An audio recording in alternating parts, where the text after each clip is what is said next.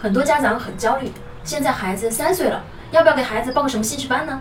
是画画还是学乐器，还是干脆都报？今天和大家来聊一下怎么给孩子选兴趣班。当今教育的最大问题呢，是不管哪个年龄阶段的孩子都会填鸭式的教育。在选兴趣班的时候呀，父母不要着急，首先要做的第一点就是帮孩子准备好。我们总以为孩子才一两岁，根本学不会什么，但是到了孩子三四岁的时候，却又希望孩子什么都会了。很多家长不懂孩子的发育规律，只是看到谁谁谁开始学踢球了，谁谁谁开始学架子鼓了，就开始想着也给自己的孩子报点什么兴趣班。妈妈在给孩子选择兴趣班的时候呢，不要单方面的站在自己的角度替孩子去选择，而应当让孩子主动的去选。这个时候你又要疑问了，几岁的孩子他知道自己喜欢什么呀？对，几岁的孩子看不懂名画，不会做科学实验，他们没办法靠现有自身的知识量去选择自己的兴趣。但是早教启蒙为的就是给孩子的兴趣提供更多的选择性。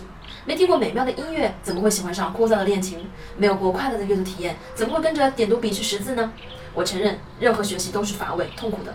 孩子从没在学习的过程中体会到学习的快乐，但是很难坚持下去。只有当他看到光，他才会向着光前进。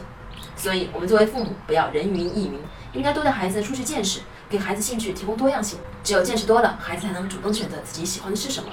我是不完美柚子妈妈，关注我，为你分享最有深度的育儿知识。